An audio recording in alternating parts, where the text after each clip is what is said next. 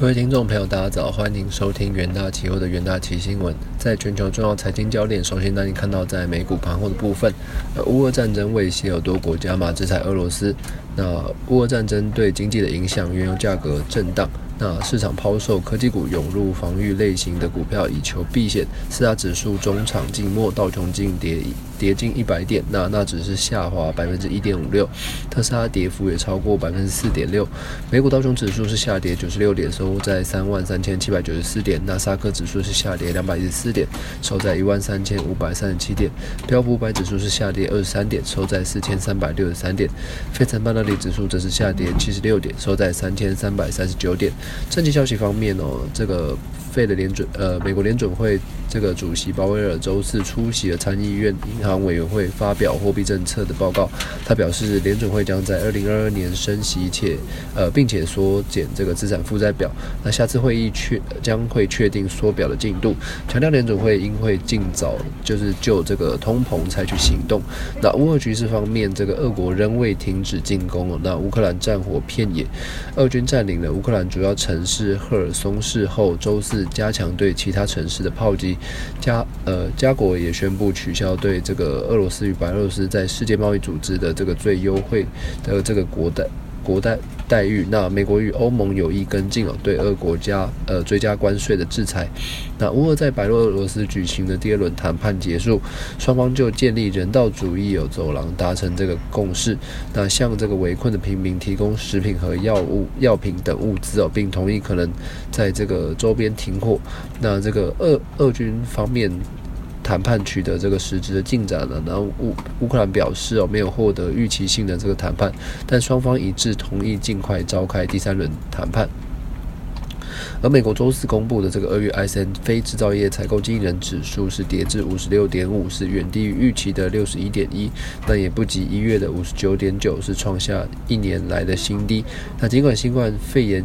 这个变种病毒株 Omicron 病例哦，从一月中旬大幅减少，但指数仍连续三个月的下滑，意味着这个去年底的这个经济成长放缓仍在持续。那观察报告数据也显示说，新订单的指数。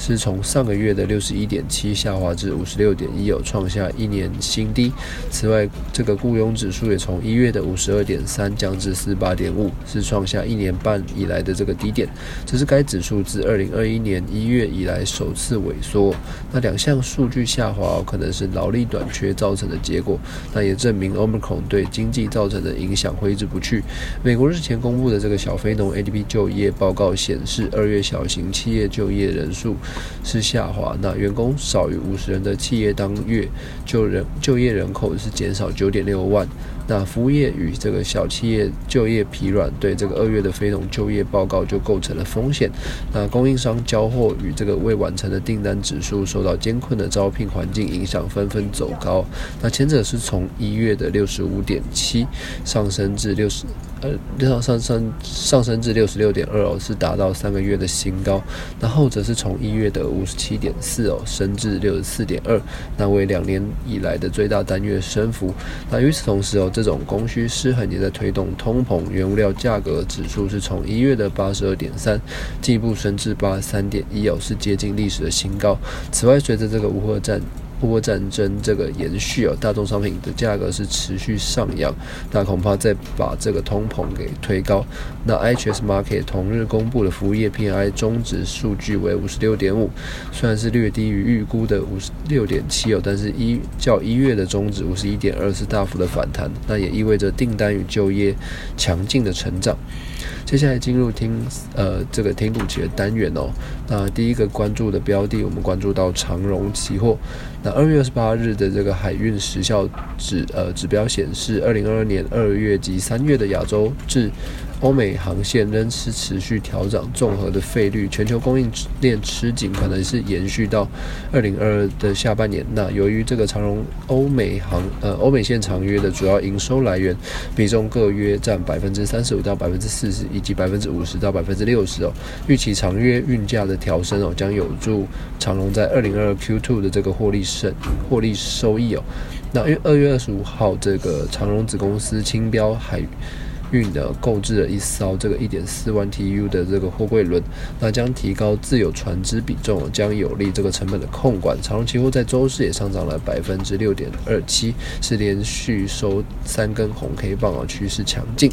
那第二个关注标的，我们关注到中钢哦，那受到这个乌俄冲突与这个能源飙涨的影响哦，欧洲钢材出口受限。三月二日，欧洲最大钢厂宣布即日起调涨这个。热轧出出厂的价格哦是为每吨一百八十欧元哦，那中钢外销盘价是有望随着这个欧铁的这个行情上扬。